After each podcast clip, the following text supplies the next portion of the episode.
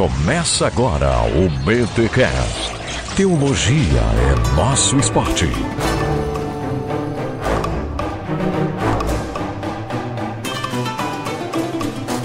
Muito bem, muito bem, muito bem. Começa mais um BTcast, o de número 320. Eu sou Rodrigo Bibo e hoje a gente vai falar bem do Egito. Eu sou Igor Sabino e eu acredito que Jesus foi um refugiado judeu. Aqui fala André Heinck e eu acho que esse tema vai dar problema. Ai, ai, ai. Gente, estamos aqui no nosso especial de Natal. Mudamos um pouco a configuração, né? Geralmente a equipe inteira vem no especial de Natal. Galera, tá muito difícil conciliar a agenda. Vou dizer para vocês que só no seriado Friends esses amigos conseguem se ver todo dia num barzinho em Manhattan. É pior, né? Na vida real, é muito difícil, cara. É muito difícil alinhar a agenda de todos os integrantes do Bibotalk. Então é o seguinte, para manter periodicidade, para manter qualidade, estamos aqui com o André Heinck, que é da equipe, e a gente trouxe Igor Sabino, que já esteve em alguns episódios aqui no Bibotalk. Acho que já teve no Fora do Éden também, né, Igor? Não, não, eu só tive um, só um especial da Vida Nova sobre Israel e a igreja. Olha, é verdade, eu já falei no plural aqui, então já é profético esse meu plural aqui. Sim. Tá? Olha só, gente, o tema, como o André disse, pode dar problema, mas se você já ouviu o tema, aliás, você leu já o título do episódio e pensou, e eu imaginei que o Bibotalk tava dando aquela esquerdada mesmo. Depois daquele episódio de racismo, vocês não enganam mais ninguém. Mas você curioso, louco pra malhar a gente, pra criticar a gente na internet. Mas ouve aí, ouve aí, ouve o que a gente tem a dizer. A gente trouxe um cara aqui que manja de política internacional, questão do refugiado e por aí vai. Mas antes, eu não sei se vai ter recado paroquial, hein? Acho que eu não sei se vai ter. Se tiver, veio. Se não tiver, vai começar o episódio logo depois dessa minha fala.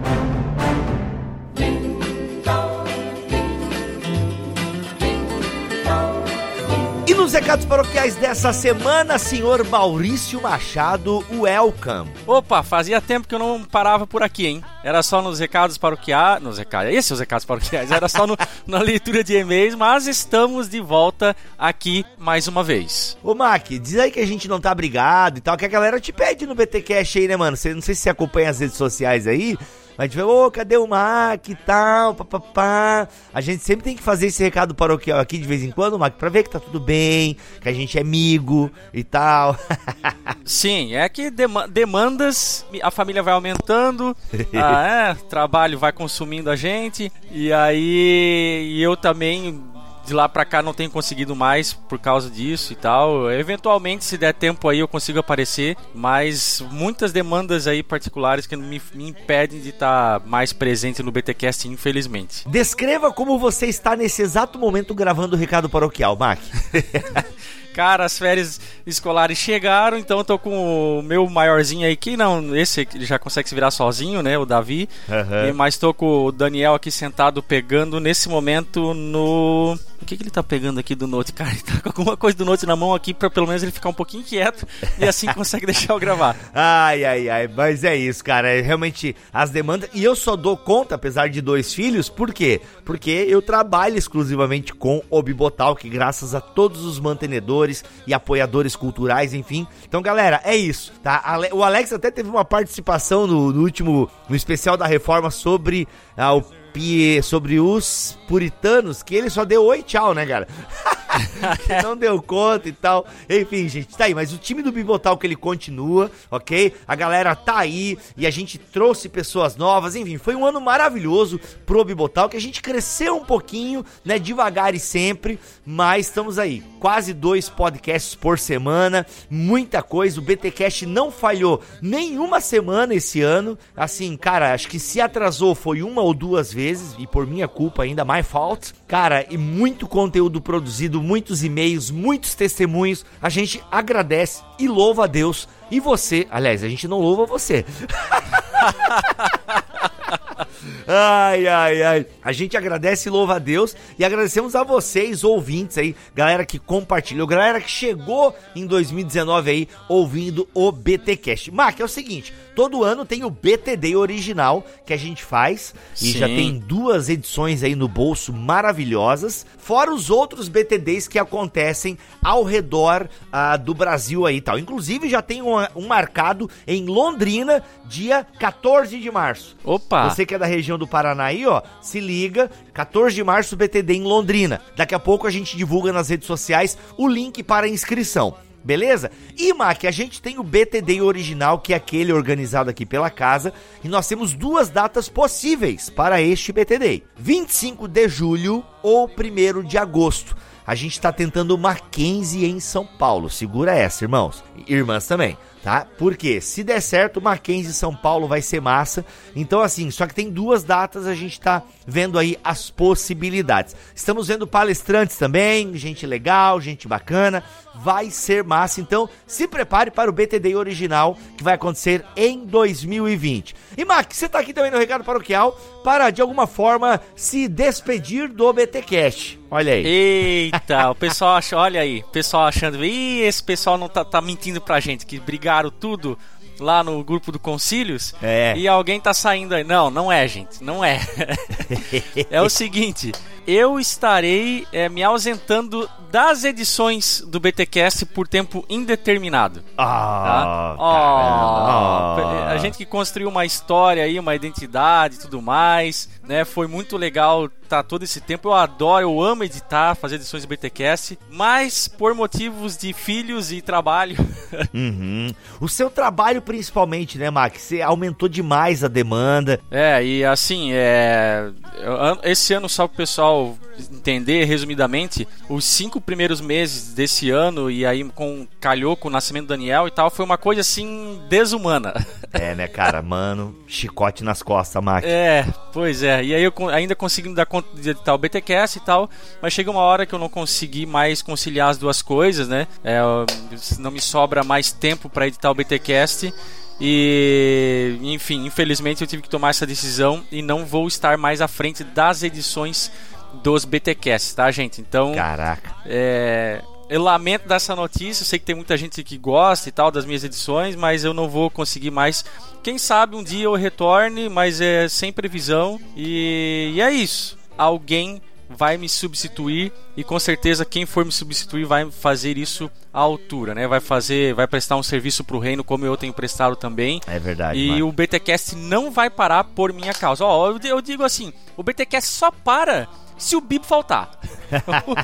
o, o resto, né, pode sair Alex, pode sair Milho, pode sair Victor, pode sair Paulo On, pode sair eu, pode ser quem for, que o BTcast continua firme e forte, tá, gente? Então, esse não vai ser o problema, fiquem tranquilos. Legal, legal, legal não, né? Legal porque você tem descobriu uma prioridade e focou antes de ficar começar a atrasar. Isso é, Mac, isso é parabéns, cara, parabéns. Oito anos aí de voluntariado, nunca atrasou uma edição. Quando atrasou, isso anos atrás, ainda avisava com antecedência. É, o Mac, eu gosto sempre de falar assim, esse exemplo de voluntário, tá ligado? Porque não é porque é voluntário que faz de qualquer forma, não, sempre muito dedicado, empenhado. Tenho certeza que tirou tempo de família muitas vezes para poder dar conta da edição. Cara, em nome da equipe do Bibotalk, de todos os ouvintes, eu te agradeço de verdade, de coração, né? Tu sabe a minha gratidão que eu tenho é, por esses anos que você dedicou à edição do BTcast e também à direção do próprio Bibotalk, como né, um dos diretores do Bibotalk. Cara, muito obrigado por esses anos de, dedica- de dedicação. E assim, parabéns pela sabedoria. Porque, opa, identifiquei que tá pesado demais. Larga agora que tá tudo bem, porque já pensou? Começa a atrasar. Isso é ruim, né, mano? É, aí a gente podia até brigar.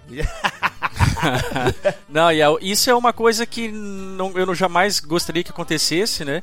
É, Bibotalk pra mim é um, é um compromisso tão importante como a- o meu trabalho, ou até mais, né? Ter- claro, tudo, a gente não faz aqui essa divisão de sagrado e, e secular, né? É, mas o não é porque eu não trabalho entre aspas com carteira assinada por Bibotalk que não fosse um compromisso, fosse um compromisso menor do que o meu trabalho onde eu trabalho lá na minha empresa, né? Então, eu, os dois estão em pé de igualdade. Só que, infelizmente, o dia não tem mais de 24 horas e não dá para dar atenção para os dois ao mesmo tempo, né? Então, Olha aí, É, já tem gente isso. chorando, inclusive, querendo a atenção do papo. Cadê esse papo aqui? Quer dormir. É, quem, quem não quer agora?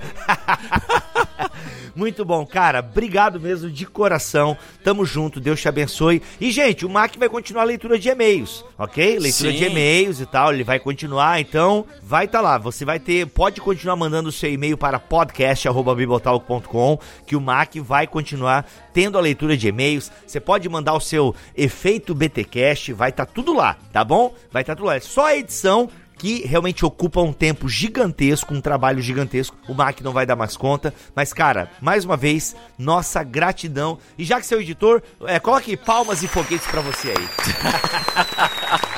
Não, aqui é família, bro. Aqui é família, família de Botal, que a gente vai continuar na estrada aí, ajudando como pode, né? E tamo junto, gente. Tamo junto, olha aí, muito bom. É isso, gente. Vamos para o nosso especial de Natal, que está maravilhoso. Ou como diz uma radialista aqui de Joinville, Maravicherries. Nossa, Horrível, né, cara? Oh, by golly, have a holly jolly Christmas this year.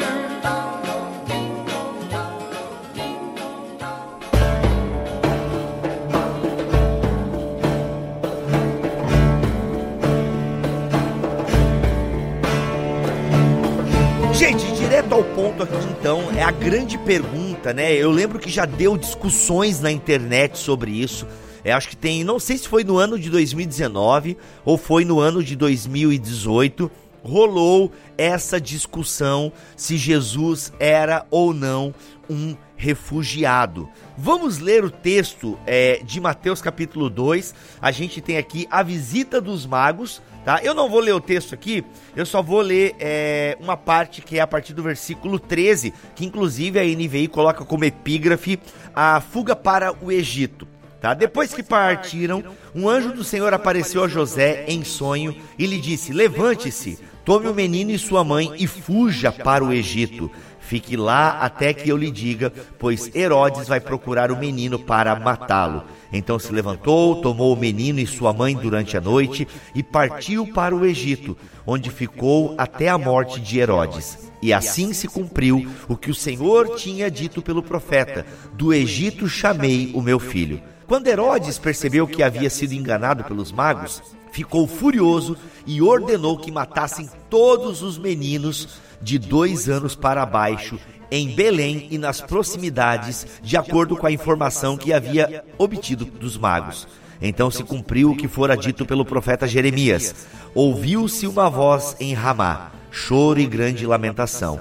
É Raquel que chora por seus filhos e recusa ser consolada, porque já não existem.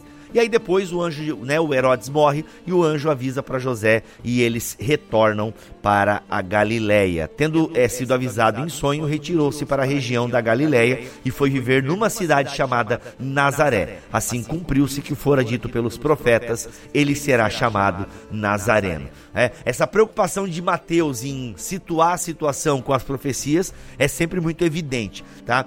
Gente, aqui nós temos um texto bíblico falando que Jesus é, se retirou de um lugar e foi para outro, né, para fugir da ira de Herodes.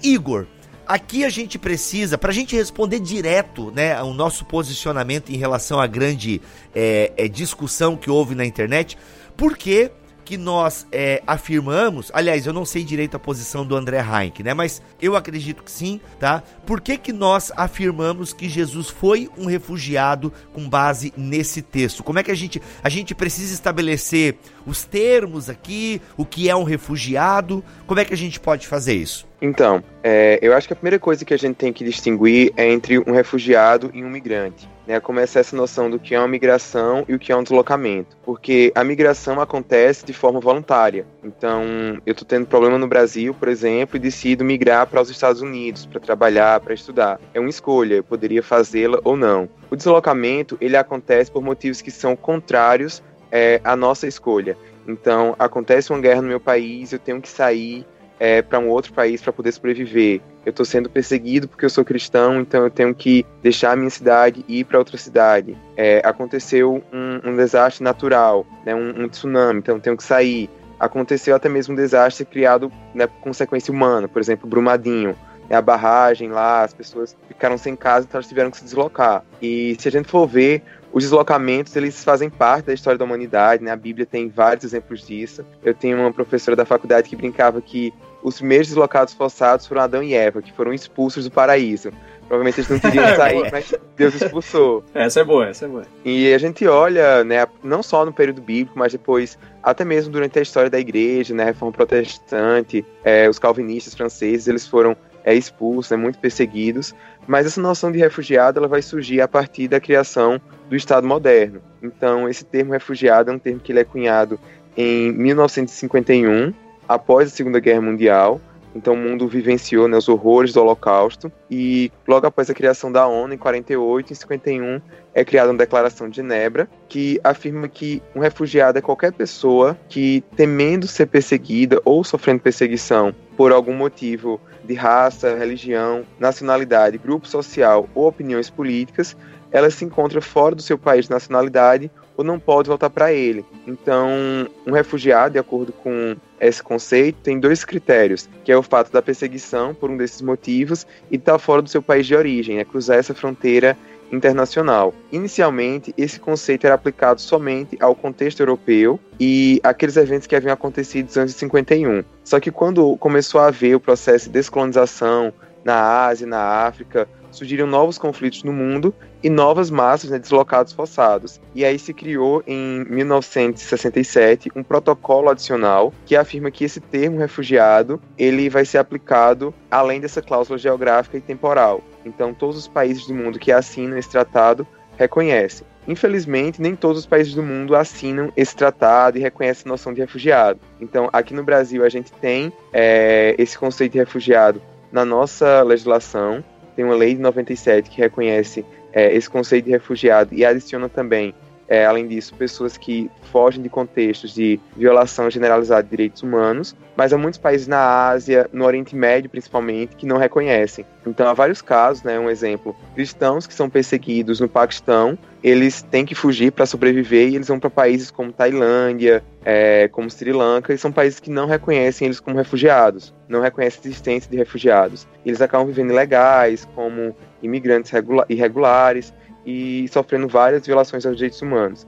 Então, só para a gente ter noção, é, essa coisa de refugiado não é um conceito abstrato, uma coisa que é relativa, que varia. Então, existe uma legislação, um termo jurídico é, no direito internacional e que alguns estados reconhecem e outros não.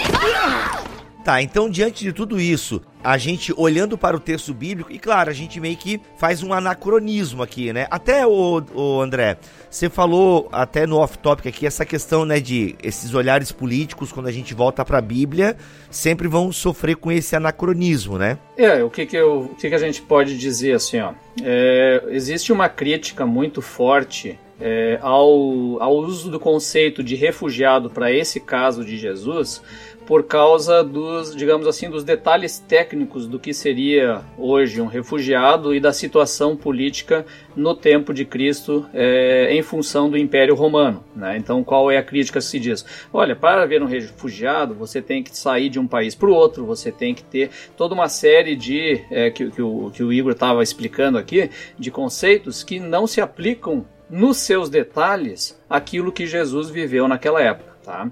Então o que, que acontece? Eu tenho um pequeno problema quando a gente vai muito nessa questão dos detalhes técnicos, dos conceitos, é, para extrair uma verdade bíblica para o nosso tempo.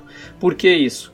Porque a rigor, quando você compara o mundo antigo com o nosso mundo de hoje, e a Bíblia é um produto desse mundo antigo, não existe uma única estrutura política que pode ser replicada daquela época para hoje. Não existe mesmo o conceito de religião, o conceito é, de sociedade, mundo, tudo é completamente diferente. Quer dizer, se a gente vai para o detalhe, esse tipo de detalhe técnico para extrair essa verdade bíblica, nós podemos rasgar a Bíblia inteira, porque não vai ter uma única verdade que você possa trazer para hoje, porque o contexto é completamente diferente. Né? Então, esse é o, é, o, é o problema que eu tenho às vezes quando se é, discute, olha, é, a Bíblia fala N vezes sobre a responsabilidade é, social do Estado é, com o seu povo e com o povo pobre. Né? Aí o camarada vem e diz: olha, mas veja bem, naquela época era uma monarquia absoluta ou uma monarquia de tipo tal, e hoje nós temos uma república e os valores são diferentes e as questões são diferentes, não dá para aplicar. Pô, então não sobra mais nenhum valor da Bíblia para nós aplicarmos hoje. Né? Então, é, esse é o, é, é o problema que eu tenho com isso. Quer dizer, a rigor, a rigor, nenhum conceito moderno pode ser aplicado na é, é, no mundo antigo e pode ser aplicado no que a Bíblia está dizendo. Quando a Bíblia fala de nação, ela não está falando da nação do nosso tempo, que tem outras bases. Quer dizer que aquela mensagem para as nações que está em Isaías não serve rigorosamente para nada para nós hoje? Não há julgamento de Deus para as nações de hoje porque não é o mesmo tipo de nação? É isso que eu, que eu, que eu coloco nesse sentido. A Bíblia traz uma verdade fundamental, uma essência né, que nós precisamos buscar. É nisso que a gente trabalha a própria leitura da, da lei do Antigo Testamento. Né? E isso tem uma validade eterna e perene. Agora, se você vai lá para o detalhe técnico de que o tipo de Estado e o tipo de império é diferente, aí você pode esquecer a Bíblia, né? Essa, essa é a minha opinião. Não, eu concordo totalmente e é interessante isso que o André falou sobre esse conceito de nação, porque o próprio Jesus ele fala que ele só iria voltar quando o evangelho fosse pregado a todas as nações. E o movimento missionário, durante muito tempo, ele achava que quando o evangelho fosse pregado, né, tivesse igreja em todos os países do mundo, então a grande comissão teria terminado. Só que eles fizeram isso, né? A gente já tem hoje igrejas em todos os países do mundo, mas viu que ainda tem muitos povos que não foram alcançados. Então houve essa mudança do entendimento, porque ali o que Jesus fala é etnia. Então, mesmo dentro do Império Romano, havia várias etnias. A gente tem o Brasil, é um país que tem várias etnias, e no contexto, no, conce é, no contexto atual da crise de refugiados, isso é algo muito importante a gente ressaltar, porque se a gente vai ver os conflitos na Síria, os conflitos no Iraque, muitos são ocasionados exatamente por conta das diferenças entre nações. Então, a gente tem na Síria é, pessoas, minorias que não são árabes, apesar de que quando a gente olha para o Oriente Médio, acho que tirando Israel, Turquia e Irã, todo mundo é árabe, mas dentro dessas nações, é, desses países, existem várias outras etnias que acabam entrando em choque entre si e o que ocasiona muitas vezes esses conflitos. Então, se a gente for ver só no caso sírio, entre os refugiados sírios, né, pessoas que têm trabalhado com missões para os refugiados, conseguem identificar cerca de 18 povos que não têm acesso ao evangelho e que estão entre esses refugiados que estão saindo da Síria. Então, eu acho que é, é um conceito também muito importante a gente ter em mente nessa discussão. Então, nesse sentido, é, concluindo aí a pergunta feita no começo, nós podemos entender Jesus como um refugiado, né? Ou seja, a situação de Jesus se encaixa com a definição moderna do termo, digamos assim. Eu acredito que sim. Eu acho que pelo fato de Jesus ele ter sido um homem judeu e essa, é, esse elemento da, da identidade de Jesus, na né, sua etnicidade, é algo que é muito marcante, não só nos evangelhos, mas também o próprio Paulo fala sobre isso em Romanos, né, ao longo da Bíblia. E o que levou Jesus a ser perseguido por Herodes era exatamente o fato dele ser visto pelo povo como o rei dos judeus. Então, os judeus eles tinham essa expectativa que Jesus ele viria para trazer já na sua primeira vinda esse reino físico, esse reino político, e Herodes ele acaba se sentindo ameaçado por isso. Então, eu acho que se a gente fosse né, fazer um anacronismo e trazer esses elementos, essa definição de refugiados que a gente tem hoje, a gente pode dizer que Jesus ele foi um refugiado por motivos políticos. Né? Ele foi é, visto como uma ameaça para Herodes. A sua família percebeu isso e temendo temendo ser perseguida, fugiu para o Egito. O Timothy Keller, inclusive, no Natal Escondido, é um livrinho da Vida Nova muito legal sobre o Natal, obviamente, Tim Keller, né, manda super bem. Ele não tem dificuldades também em fazer essa, essa afirmação, tá? Por que, que as pessoas encrencam tanto, Igor, né? Tu que lida com esse tema bastante, é, assim, eu ouvindo aqui, eu não tenho problemas em entender Jesus, né, onde que a sua família se refugiou para justamente é, preservar a vida do garoto e tal. Né? Até o Tim Keller fala aqui que talvez na, na vila ali, na, na, em Belém, onde aconteceu né, aquela matança, talvez estejamos falando de 30, 40 crianças, não sabemos, né? Então, e, e Jesus é retirado desse, desse contexto justamente para ter a sua vida preservada e não sofrer a ira de Herodes, né? Porque realmente deve ser para o Herodes deve ter sido uma situação muito desconfortante cara tá lá sentado no trono, ó, oh, chegou uns magos aqui, né? Chegou. Esses magos aí, quem eram mesmo, o, André? Tu explicou isso no episódio sobre os outros? Er, eram magos do Oriente, astrólogos, né? Então, alguns chamam de reis magos por causa da, do valor do presente, mas a Bíblia não chega a falar em reis, né? Eles são astrólogos que vieram e fizeram o cruzamento aí de, da, da, da profecia bíblica com as crenças prováveis deles do, do, do Shaoshiante, né, do Salvador, e aí eles vieram prestar culto ao Salvador em Belém. E, então, é, e aí nessa passagem desses estrangeiros eminentes, né, o Herodes é chamada a atenção do Herodes, né, porque eles na inocência deles vão falar com o grande líder dos, dos, dos judeus, né. Então, e aí vem todo esse processo dali em diante, né. Então, aí chega esses caras lá no palácio e fala, ô, oh, a gente veio ver o rei. tipo, pro Herodes deve ter sido. É, como assim, gente? Estão falando do quê? Né? Então, realmente, pro Herodes, e tanto que ele ficou enfurecido ao ponto de matar as crianças para que não nascesse, né? Esse rei não viesse à existência. Então, voltando à minha pergunta, mas antes, espera aí que a gente vai receber uma visita aqui é, de um rei mago. Deixa eu colocar ele aqui, gente, só um pouquinho. É, adicionar ao grupo. Vamos ver se dá aqui. Oi. Tudo bem, Emílio? Já estamos na metade já. Seja bem-vindo. Beleza, muito obrigado. esse, é, esse negócio. É que era 10 horas, né? Não sei como é que tá o fuso horário na França aí. Mas eu sei que também é pastor, sempre tem gente na porta da tua casa aí, pastor, pelo amor de Deus. Pior que é bem isso mesmo. É bem isso, né? Eu até expliquei pra galera, Emílio, que não dá pra reunir todo mundo, porque cada um tem uma agenda diferente e é uma loucura. Milho, está aqui na gravação André Heinck, que você já conhece, e Igor Sabino. Ah, um prazer aí, o famoso Igor Sabino. E o ah, tão famoso quanto André Heinck. Olha aí. Então, aí voltando pra minha pergunta, Igor, por que, que a galera cisma com esse termo, Jesus, um refugiado? Por que, que a galera implica e fica usando argumentos de que Jesus não era um refugiado? Até queria ouvir de ti, que tá direto aí nessa frente de batalha, é, os argumentos que o pessoal usa é, e o que você responde em relação a isso. Então, é, eu até compreendo a preocupação que algumas pessoas têm, a, a relutância em reconhecer Jesus Jesus como refugiado. É porque a gente tem vivido né, momentos de grande polarização política, esquerda, direita, o cristão pode ser de direita, pode ser de esquerda. Mas a cor do Natal é vermelho, né? Só pra deixar Isso. Registrado. Brincadeira, galera. Sacanagem, sacanagem. A do Grêmio aqui em Porto Alegre é azul, velho. Olha aí. Ah.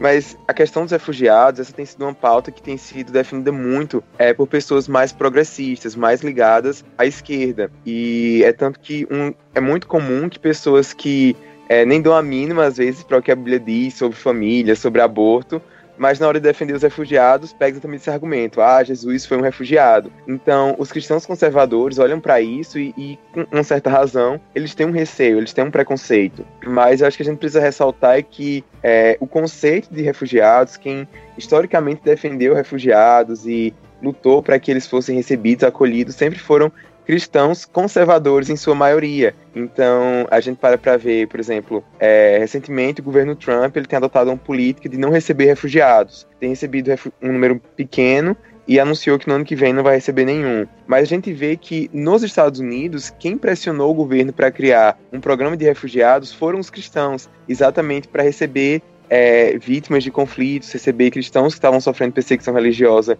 em outros lugares do mundo. Então o que eu percebo é que o termo refugiado, muitas vezes ele não é percebido como uma categoria jurídica, né, como eu mencionei anteriormente. Sim, lembrando, lembrando que na, na, na, no início da, da, Segunda Guerra Mundial, os Estados Unidos foi o que recebeu a grande massa de judeus refugiados, né, que estavam sendo rejeitados no Império Britânico e toda a Europa, né? Exatamente. E Mesmo quando aqui na França, ver... o, essa questão do, do, dos refugiados seja em qual época for, né? Porque aqui você tem vários períodos de, de guerras, não apenas a Primeira ou Segunda Guerra, mas no começo da Idade Moderna, enfim. E principalmente no período das, da Guerra das Religiões, ali entre o século XVII e o começo do século XVIII, houve muitos refugiados, a maioria deles protestantes, uh, até por conta daquele lance todo que a gente até abordou em outros BTcasts sobre o período da reforma, com a ascensão de um rei católico, depois protestante, enfim, uma grande massa de pessoas refugiadas, mesmo aqui dentro da França, foram acolhidos por outros protestantes, né? E essa questão da acolhida dos refugiados ainda hoje, por tudo que se passou, inclusive a Segunda Guerra e mais outras guerras, é um, um debate político muito grande, mas que os protestantes em geral aqui não abrem mão.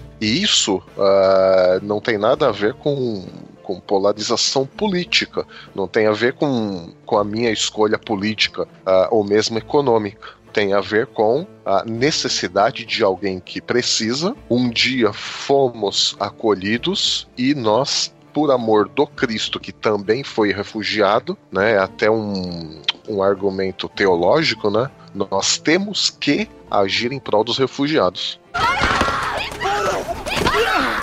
como eu falando, eu acho que, pelo menos no caso aqui brasileiro e no contexto americano, é, essa proteção aos refugiados ela passou a ser vista como é, uma pauta de esquerda, uma pauta progressista, e muitos cristãos eles ficaram com receio. E no caso brasileiro específico, eu acho que o que fez com que muitos cristãos é, resistissem a ver Jesus como um refugiado foi durante o período das eleições do ano passado, quando em uma entrevista que acho que foi na Roda Viva, que o atual presidente né, Jair Bolsonaro até então candidato, ele estava participando e um, uns, uns, entrevistadores perguntaram a ele: "Você se diz cristão e Jesus foi um refugiado, então por que que você é contra os refugiados?" É, até então o presidente, né, o que era candidato quando ele era deputado, ele tinha feito algumas falas bem contrárias aos refugiados, afirmando que eles eram a escolha do mundo, coisas nesse sentido. Então, eu acho que a forma como essa questão de Jesus ser um refugiado, ela foi trazida para o debate aqui no Brasil, é que foi de fato enviesada politicamente. Mas como é que eu entendo isso? A gente tem que entender a, a, o papel do Estado e o papel da Igreja. Como foi mencionado, nós, enquanto cristãos, somos chamados a, acolher os refugiados e ajudá-los. Isso não significa que a gente tem que defender que o Estado tem que abrir as portas e receber todos os refugiados. Eu acho que um grande equívoco que, que se tem quando fala de refugiado é isso, é achar que quem defende refugiados, quem se preocupa com eles, defende a abolição de fronteiras, é, um mundo sem, sem estados, né, essa, essa uma utopia globalista, por assim dizer. Quando não é isso. Há várias soluções para a questão dos refugiados. A gente pode ajudar refugiados que estão em campos, a gente pode ajudar refugiados fazendo um reassentamento privado em outros países.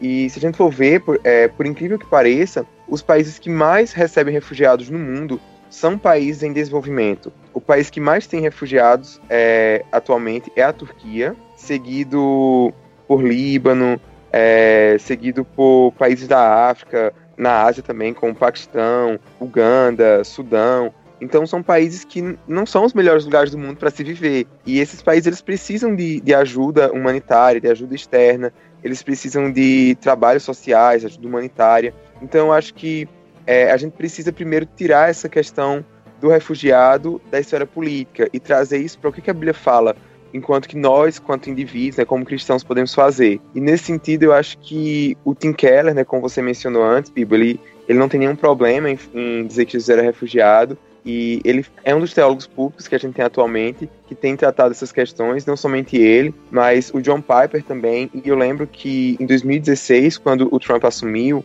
uma das primeiras medidas no governo dele foi proibir é, a entrada de refugiados e de imigrantes de sete países, a maioria eram países muçulmanos. E no domingo em seguida ao anúncio dessa lei, o John Piper estava pregando e ele falou assim para os refugiados: é, refugiados, nós queremos que vocês saibam que ainda que o nosso país feche a, as portas para vocês, ainda que o nosso governo feche as fronteiras, nós vamos até vocês, porque esse é o nosso chamado enquanto cristãos. Então eu acho que é isso que a gente precisa ter em mente. Ah, é, eu posso defender que o meu governo, né, o meu presidente, ele tenha políticas restritivas é, quanto a, ao aceito de refugiados, mas eu não posso ignorar que eu, enquanto indivíduo, tenho uma obrigação, enquanto cristão, de ajudar esses refugiados e eu posso, sei lá, pressionar o meu governo para que ele não receba, tá, tudo bem, tem as questões de segurança, que eu acho que também é algo bem complicado, que no, no, no Brasil nem se aplica tanto, mas digamos que existem questões de segurança que levassem o governo a não querer receber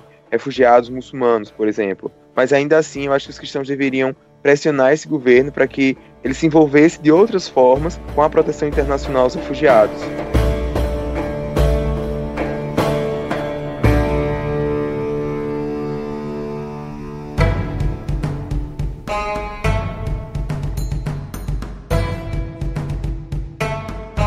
Eu vejo que essa questão do refugiado, em termos questões políticas, é que às vezes, talvez determinada esfera política, né, por exemplo, o pessoal progressista, eles acabam até sequestrando algumas pautas. Só que não é porque determinado viés político às vezes é, se apropria de algumas pautas como suas que a gente vai abrir mão delas, ou até mesmo alguns termos, né?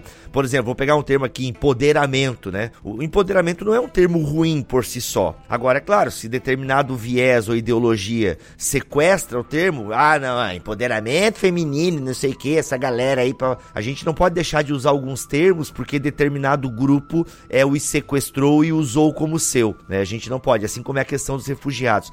Eu vejo que um dos, uma das coisas do refugiado que pegou bastante também é que, ah, porque junto com os refugiados é, estão entrando trafic... é, traficantes, não, também deve ter traficante no meio, né? Mas estão entrando terroristas, né? Eu acho que isso foi um dos grandes. Até eu vi gente assim, é, é, é inteligente, tem muita gente falando abobrinha, né? Mas eu já vi até gente inteligente falando que a Europa vai pagar um preço muito alto por ter deixado essa galera entrar, né? Por deixou, porque assim parece que não se tinha um controle bem feito de quem entrou e tal. E isso era estratégia dos terroristas para infiltrar terrorista na Europa e tal. É, como é que foi isso aí, Emílio? Tu que tá morando aí, tá vivendo isso, como é que tu que tu analisa isso assim? Na verdade, assim, uh, em termos de sociedade, eu posso dizer que não mudou muita coisa assim na prática para o cidadão comum. Embora a gente tenha visto, eu pelo menos aqui em Montpellier, ah, algumas famílias sírias, claro. Uh, eu não sei de fato a origem, né? Mas eles colocam lá, até num, num francês mal escrito, né? Família síria nos ajude. Isso aí mudou um pouco realmente desde 2013 para cá. Mas é fato também que a, a igreja protestante da França. Ela conta com órgãos de apoio, né? Aqui a gente chama de associações, né? Então, são grupos de cristãos, na verdade até grupos de igrejas, que criaram associações. No Brasil seria as ONGs, né? Para acolher essas pessoas. Mas dizer que aumentou a criminalidade, aumentou o tráfico, aumentou a violência, existe um plano secreto dos muçulmanos para tomar a França, isso é, é mentira e exagero. Isso não, né? Então, assim, desse ponto de vista, não. A Europa pagará caro por isso. Bom, a, até agora nada, né? Não sei daqui 50 anos, mas uh, se se, se existe algum plano, uh, esse plano está sendo muito mal executado. Né? Então, socialmente, de um lado, sim, houve um aumento dos pedintes, mas politicamente ou mesmo religiosamente aumentaram o número de mesquitas que estão fazendo contraposição às instituições cristãs. Não, isso não. Né? Então, uma coisa não tem nada a ver com a outra. Né? O que acontece é o que você falou, né, Bibo? Uh, em nome de um único ponto, sequestra-se toda uma pauta importantíssima e cria-se uh, espantalhos. Precisamos defender a sociedade judaico-cristã e os refugiados vão tomar parte nisso, vão acabar com a nossa sociedade judaico-cristã. E, ao meu ver, isso não, isso não se sustenta, isso não se fundamenta. Com relação a isso que o, o, o Emílio falou, eu acho é importante a gente trazer um pouco do contexto geopolítico dessa atual crise de refugiados. Então, a gente tem atualmente no mundo cerca de 70 milhões de pessoas em uma situação de deslocamento forçado, não só refugiados, mas também deslocados internos, que são aqueles que migram internamente. E essa crise ela teve o seu ápice é, a partir de 2015, em virtude da Guerra Civil Síria, a Guerra Civil Síria teve início em 2011, uns protestos chamada Primavera Árabe, né, foi uma onda de protestos no Oriente Médio, no norte da África, que na Síria é, foi reprimido de forma violenta, acabou se criando é, uma guerra civil, várias potências estrangeiras depois entraram, grupos radicais islâmicos aproveitaram aquele vácuo para ter mais poder, o Estado Islâmico, e enfim, o que, é que acontece? É, os sírios eles começaram a migrar, a, a sair do seu país, né, foram deslocados, e muitos foram para os países próximos ao Oriente Médio, então Jordânia, Líbano, Turquia. Só que em 2015, é, esses países já não tinham mais condições de receber esses refugiados por conta da infraestrutura, é, da economia local, que não, não é das melhores, e essas pessoas já não tiveram muita solução e decidiram ir para onde? Para a Europa. E aí, quando elas começam a se lançar ao mar, é, naqueles botes para tentar chegar na Grécia e de lá ir para a Europa. Diante disso, é, a Alemanha, né, a Angela Merkel, que foi alguém que enfrentou na pele durante a Guerra Fria essa questão da perseguição é, o pai dela era um pastor luterano, enfim. Ela se sensibiliza e ela diz: a Alemanha vai receber é, os refugiados. Só que ela disse que os refugiados podiam ir para lá, mas não diz como. Então, os refugiados, eles, tá, a gente vai para a Alemanha, mas como a gente vai fazer isso? Eles vão procurar traficantes de seres humanos, porque eles não podiam simplesmente chegar e comprar uma passagem de avião para desembarcar é, na Alemanha. Se eles não tinham muitas vezes um passaporte, se eles não tinham visto para entrar na União Europeia, então como é que eles iam chegar lá? Eles tinham que ir realmente tentando atravessar as fronteiras. Só que os governos né, mais é, à direita da, da Europa, como a, a Hungria, a Polônia, eles começaram a dizer que os refugiados simplesmente não poderiam passar pelos territórios deles, então eles teriam que se virar. E aí, vários outros refugiados, não somente sírios, mas até mesmo migrantes econômicos, pessoas que nem se enquadram nessa definição de refugiado, mas de países como Afeganistão, como Irã, começam a se juntar para querer entrar na Europa. Diante disso, qual que teria sido então a melhor solução que a Alemanha deveria ter feito? O que o Brasil fez. Por incrível que pareça, quase ninguém fala disso, mas desde 2013, é, essa é uma resolução que vai até se vencer no final desse ano, mas desde 2013 o Brasil adotou uma política de que qualquer refugiado sírio, né, qualquer sírio, ele poderia procurar uma representação diplomática do Brasil no exterior, fosse um, um embaixada, um consulado, e ele pediria um visto humanitário. Então esse pedido de visto ele seria analisado pelas autoridades brasileiras, pelas agências de segurança do Brasil, inclusive a ABIN, que é a Agência Brasileira de Inteligência, que verificaria se a pessoa tinha antecedentes criminais, havia sido é, condenada em algum tribunal, é, em alguma instância internacional, e se não, essa pessoa ela receberia é, o visto e ela poderia entrar no Brasil de forma legal, passando por imigração, tudo certinho. Chegando no país, essa pessoa iria procurar a Polícia Federal e legalizar a sua situação né, da entrada num pedido de refúgio. Se a, a, a Alemanha tivesse adotado isso, é, a situação teria sido muito melhor, o caos ele teria sido bem menor, menos pessoas teriam se lançado ao mar, as atividades terroristas, não, não terroristas, mas é, ilegais, as atividades criminosas dessas é, gangues de seres humanos, esses grupos, ela teria diminuído. Mas infelizmente isso não aconteceu. Só que afirmar que houve é, essa relação entre o aumento de crimes e de refugiados, após a chegada de refugiados, é algo que é muito complexo. Então a gente não tem dados ainda suficientes sobre isso. O que se percebe é que houve uma tentativa de alguns grupos políticos, tanto à direita quanto à esquerda, de querer utilizar é, essa crise de refugiados para alcançar os seus objetivos. Então, quando teve alguns atentados na França, o Emílio pode falar melhor do que eu, né, que está aí, mas houve alguns atentados, é, acho que em 2015 e 2016, que foram reivindicados pelo Estado Islâmico e que eles colocaram alguns passaportes falsos de refugiados é, nos corpos dos terroristas. Os terroristas estavam é, fazendo um ataque e levava um passaporte falso para dizer que era refugiado, porque isso também era parte da estratégia do Estado Islâmico. Aquelas pessoas que estavam indo para a Europa estavam fugindo exatamente desses terroristas. Então, é, era o intuito realmente do, é, do Estado Islâmico, desses grupos, de criar o terror. Agora a gente tem uma outra situação complicada atualmente, que são os migrantes africanos, porque eles vão até a Líbia e da Líbia eles atravessam para chegar na Itália. E o que é que acontece? As ONGs, elas sempre que veem esses grupos no mar, elas enviam barcos para resgatá-los. Só que nessa tentativa de salvar pessoas, eles estão alimentando um, um, ciclo, um mercado de tráfico humano, porque a Líbia era o principal porto, né, onde as pessoas iam para a Líbia para de lá tentar atravessar o Mediterrâneo. Só que até 2011, quem era o presidente da Líbia era um tirano, né, Gaddafi, cruel, estuprou metade das mulheres do país, cometeu vários crimes contra a humanidade, mas enfim, os governos europeus davam dinheiro a ele para que eles mantesse é, esses refugiados, esses migrantes africanos, para que não atravessassem a, a, o, o mar Mediterrâneo. Só que esse cara caiu e o país mergulhou numa crise civil, né, numa guerra civil, não tem um governo estável até hoje. E o que foi criado é realmente mercados de, de tráfico de pessoas. Então você chega hoje em algumas cidades da, da Líbia e o que existe é mercado de escravos, como havia é, no tempo do Brasil colonial, infelizmente. E essas pessoas são realmente vendidas e compradas por grupos radicais islâmicos, até mesmo o Estado Islâmico tem células lá, e são jogadas muitas vezes até à força nesses barcos rumo à Europa. E esse que tem sido um, um grande problema hoje se lidar com a migração forçada ali no Mediterrâneo.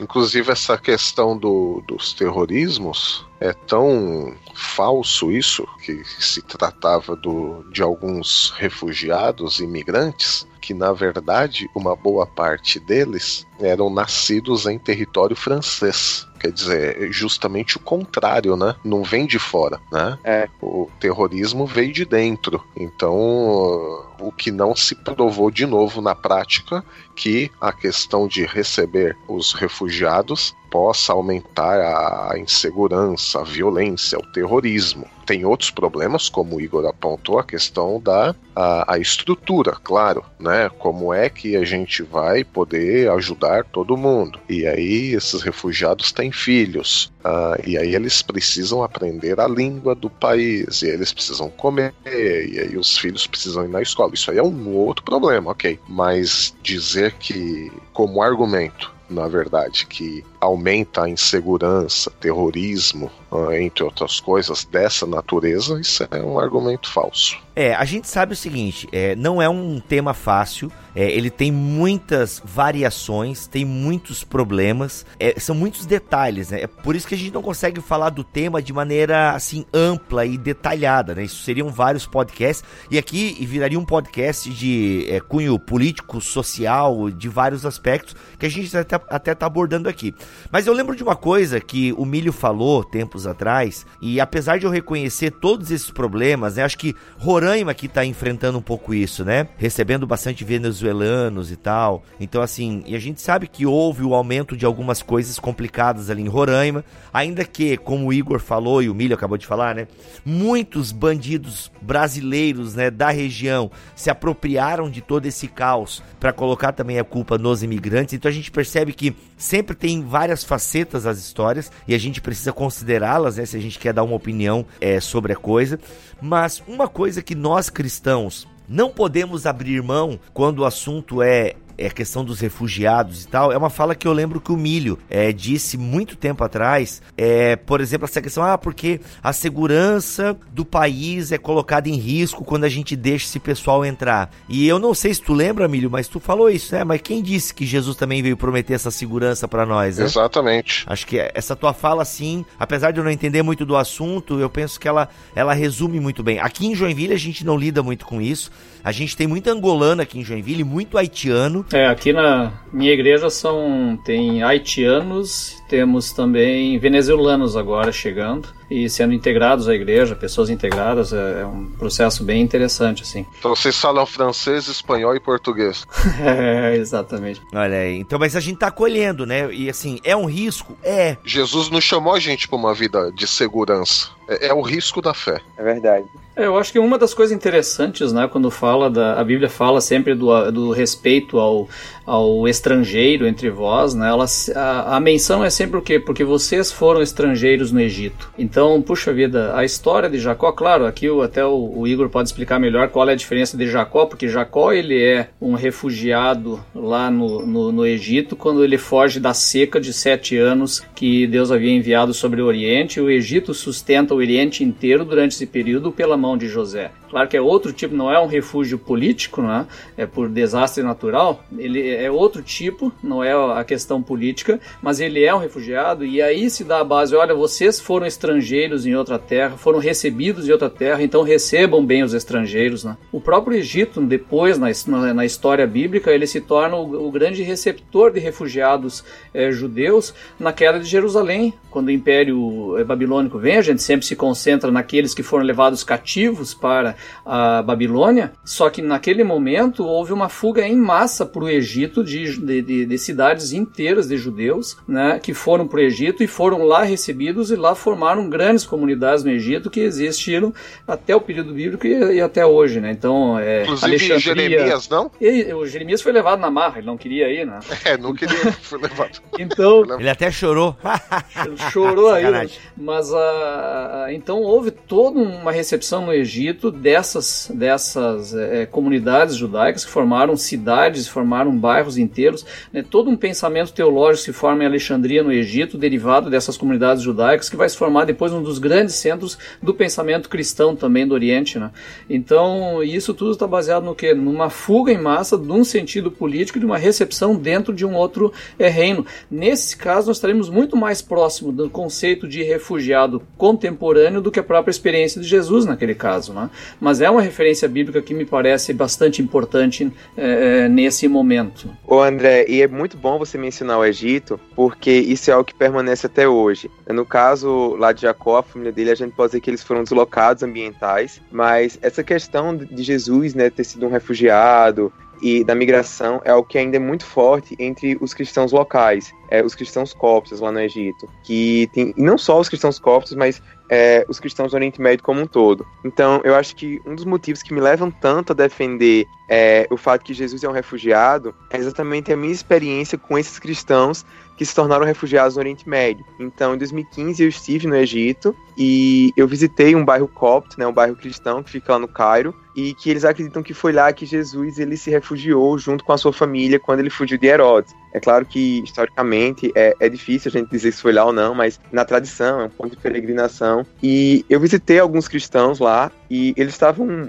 com muito medo por conta do que estava acontecendo no Iraque, na Síria, o surgimento do Estado Islâmico, no norte do Egito também estava tendo ataques. Né? Uns seis meses depois, é, uns seis meses antes, na verdade, eu ter ido, teve aquela situação dos 21 cristãos coptas né, do Egito que foram mortos na Líbia pelo Estado Islâmico, né, aqueles 21 homens de, de laranja. E conversando com aqueles cristãos, eles falam assim: é, a gente sabe que tudo isso está acontecendo com a gente porque nós estamos imitando a Jesus. E aqueles cristãos disseram: a gente está sofrendo aqui como Jesus sofreu. A gente está sofrendo porque a gente se identifica com ele, porque a gente carrega o nome dele. E eles falam também nessa questão do Egito que há promessas na Bíblia, né, em Isaías 19, que no futuro Deus vai abençoar Israel, a Assíria, o Egito, e ainda hoje esses cristãos eles oram por isso. Na Praça Tahrir, né, quando teve aquelas manifestações da Primavera Árabe em 2011, existe uma igreja que fica bem próximo e toda semana eles se reúnem para orar por isso. E essa experiência né, dos cristãos médio-orientais se identificarem é, com a encarnação de Jesus enquanto um homem refugiado, isso foi algo que eu percebi não só no Egito, mas também quando é, eu estive no Líbano, é, entrevistando para minha pesquisa de mestrado algumas famílias é, iraquianas que haviam fugido de Mossul. É, Mossul é a cidade bíblica de Nínive. E eles haviam fugido lá em junho de 2014 por conta do Estado Islâmico. Foram das últimas famílias né, que tinham deixado a cidade. E eles falaram assim: lá no Iraque, onde a gente morava, haviam cristãos desde o tempo dos apóstolos. Ele disse: Eu ouso dizer que, como havia judeus que haviam ido para lá, que se converteram depois que Jonas pregou, a gente tem cristãos que são desde a época de Jonas. E esses cristãos, eles simplesmente eles foram dizimados de lá. Mas eles diziam, mas a gente entende que Deus permitiu que isso acontecesse com um propósito que a gente não entende. Porque Jesus falou que quando a gente fosse perseguido em uma cidade, a gente deveria fugir para outra. E isso é uma, uma noção é, muito comum nos, nos, cristãos do Oriente Médio, e eles temem por isso. Eles dizem, ah, o, cristianismo está desaparecendo daqui. Então eles não querem sair, eles não querem é, se tornar refugiados no Ocidente, muitos deles. Então eu conheço alguns cristãos, por exemplo, na, na Palestina, uma das organizações da qual eu sou parceiro, o Philos Project, eles estão com uma campanha para ajudar cristãos na faixa de Gaza, porque eles estão sofrendo muita perseguição pelo Hamas, mas eles não querem deixar o Oriente Médio Médio. Então, essa organização está negociando com o governo de Israel para que eles vão para a autoridade palestina, que é fica na Cisjordânia, que é um território né, controlado por Israel, mas também tem é um governo árabe próprio. A situação dos cristãos lá também não é a melhor do mundo, mas eles têm muito essa noção de que Jesus ele encarnou, ele se tornou homem, ele teve que sair por um tempo da Judéia, mas ele ainda continuou aqui nessa região do Oriente Médio com um propósito. E eu acho que quando nesse período de Natal, né, quando a gente para para pensar sobre a forma como Jesus ele veio ao mundo, pensar nele como refugiado é importante para nós para que a gente se lembre desses cristãos, desses nossos irmãos ao redor do mundo que estão sofrendo perseguição, não só no Oriente Médio, né, na, onde Jesus ele veio, mas na Ásia, em vários outros lugares do mundo, na África, e também lembrar que Jesus ele nos deu uma ordem de levar o evangelho a todas as nações. E levar o evangelho às nações é algo que vai trazer risco, é algo que vai nos trazer uhum. sofrimento. E há povos não alcançados que há 10 anos atrás a gente não teria como chegar até eles. E eles estão vindo até nós como refugiados, como migrantes. Então, quem sabe Deus não está usando isso para abrir os olhos da igreja no Ocidente acerca da necessidade missionária. A propósito disso, nossa igreja aqui tem o privilégio de contribuir um, com uma pequena parte com uma missionária francesa que atua na Grécia. E lá eles criaram um, um centro de acolhida que se chama uh, Rap House, Casa Feliz. É o nome em inglês mesmo, mesmo estando na Grécia. E eles trabalham uh, recebendo crianças refugiadas. E essa missionária nos conta, né, nas correspondências que nós trocamos, nos e-mails e tudo mais, que tem sido uma grande bênção a questão do, do, do, testemunho cristão, não somente o, o, evangelismo clássico que a gente pensa, né, mas o serviço cristão mesmo, de acolhida, de cuidado, né? E muitos deles né, têm, têm se convertido tem se convertido por causa desse exemplo, por causa do amor, tipo, ah, não, mas então se, se ser cristão é isso, e uhum. vocês fazem isso porque o, o líder de vocês, o mestre de vocês, uh, mandou porque ele mesmo fez isso, não, então também quero ser cristão, porque é eu entendo o que é ser refugiado e a necessidade dessa acolhida, e eu quero fazer o mesmo. Aí, claro, aí tem todo o processo de depois de discipular a mesma coisa na, nas nossas igrejas, né? Mas muitas conversões têm sido vistas por causa desse exemplo. É, eu tenho, eu tenho, eu ouvi esse mesmo testemunho de uma missionária luterana aqui quando esteve num, num congresso da Este e ela estava tava comentando justamente isso, né? Que é, muitas igrejas luteranas na Alemanha estão hoje tendo um acréscimo muito significativo de é, é, refugiados que estão vindo para lá, que estão e muçulmanos que impressionados por cristãos receberem eles com tanto carinho, estão inclusive se convertendo e, e abandonando a fé muçulmana, se tornando cristãos. Claro, isso não é uma regra geral, mas é, tem sido a experiência de várias igrejas luteranas na Alemanha que estão com esse trabalho com refugiados. Né? E aí, gente, para encerrar, eu acho que a fala do Igor foi bem legal ali. Mais alguma coisa que vocês gostariam de acrescentar nesse tema? Que eu sei né, que tem gente que vai escrever textão e você tem todo o direito, gente, de né, discordar do que a gente falou aqui. Podemos até é, use os comentários, né? Não adianta você comentar na rede social, isso prejudica e tal. Não, use os comentários aqui, quem sabe o Igor até se propõe a responder, o Milho, o André e tal, pra gente poder dialogar e entender um pouco mais essa situação. Alguém quer acrescentar alguma coisa? Alguma cereja no bolo aí? O Igor ele citou aí o, o Isaías 19 é, como esse grande consolo lá dos, dos coptas egípcios e outros. É, é, um texto maravilhoso, é um texto lindíssimo e o final dele, é, lendo os dois últimos versículos né, de Isaías 19, 24 e 25, ele diz assim: Naquele dia Israel será o terceiro ao lado do Egito e da Assíria uma bênção no meio da terra. Bênção que pronunciará Yahvé dos exércitos, bendito o meu povo, o Egito, e a Assíria, obra das minhas mãos, e Israel, a minha herança. É, é, muito, é um texto maravilhoso, né, que mostra justamente aqueles que eram os maiores inimigos naquele momento de Israel, Deus dizendo, são todos meu povo. Né? Isso é, eu, acho, eu acho muito bonito e essa é a própria mensagem do Evangelho. Já em Abraão, né? Em ti serão benditas todas as famílias da terra, né? É isso, gente. Igor, o microfone tá aberto ainda.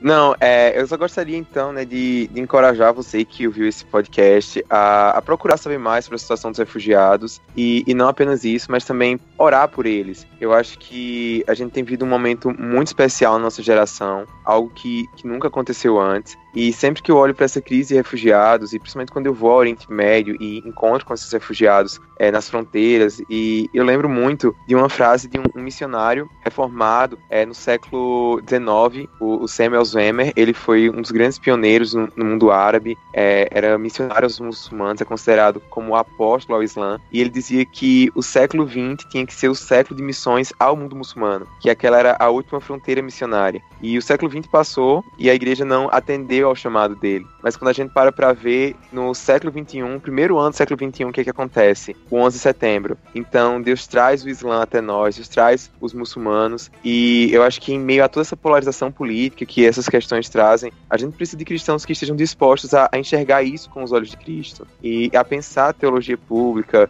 é, a pensar é, missiologia, a pensar todas essas questões realmente à luz do Evangelho, à luz do legado que, que Cristo nos deixou. Então, eu espero que esse Natal você possa estar comemorando com a sua família, alegrando-se no fato que Jesus se tornou homem para nos salvar, mas também lembrando dessas realidades, lembrando dos nossos irmãos que estão sofrendo e também daqueles filhos pródigos, né, aqueles que ainda precisam ouvir o Evangelho para poder se juntar a nós nessa mesa com o Pai.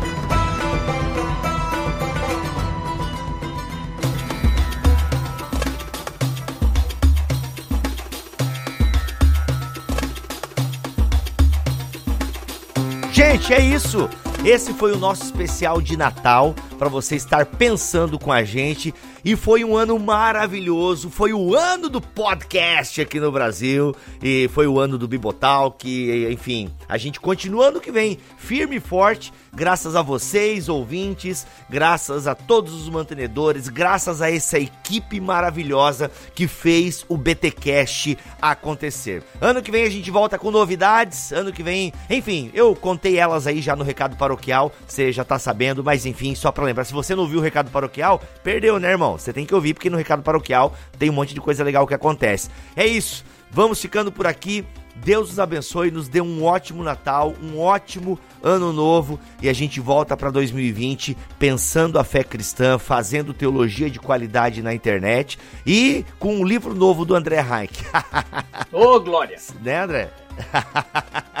Show de bola. É isso, gente. Vamos ficando por aqui. Deus nos abençoe e até o próximo BT Cash que volta em janeiro, final de janeiro, o BTcast já volta e se ele quiser e assim permitir, a gente estará novamente por aqui. Tá bom, Igor? Obrigado, cara. Acabei não te dando tchau e não te agradecendo aqui. Obrigado pela tua presença em gravar esse podcast com a gente. Prazer foi meu. Tô à disposição aí, pode chamar mais vezes. Beleza. Milho, eu dei tchau aqui, eu meio que já dei benção, mas a gente tinha que acabar o ano aí com a tua benção, né, cara? Vamos lá, naquela voz de Darth Vader convertido. É impossível, depois de, de batermos um papo sobre isso, de não lembrarmos da, de Mateus 25, né? Quando Jesus diz: Venham, vocês que são abençoados por meu Pai, recebam como herança o reino que lhes preparou desde a criação do mundo, pois tive fome e vocês me deram de comer, tive sede e me deram de beber. Eu fui estrangeiro e me convidaram para a sua casa. Eu estava nu e vocês me vestiram, estava doente e cuidaram de mim. Estava na prisão e vocês me visitaram. Então os justos responderão: Mas, Senhor, quando foi que o vimos faminto e lhe demos de comer? Ou sedento e lhe demos de beber? Ou como quando te vimos como estrangeiro e convidamos você para a nossa casa? Ou quando foi que nós te vestimos? Quando foi que te vimos doente na prisão e fomos te visitar? E o rei dirá: Eu lhes digo a verdade. Quando fizeram isso ao menor destes meus irmãos, foi a mim que o fizeram. Uau. Que essa seja a nossa prática acima de qualquer ideologia de esquerda ou de direita. Amém. Eita, amém. Amém.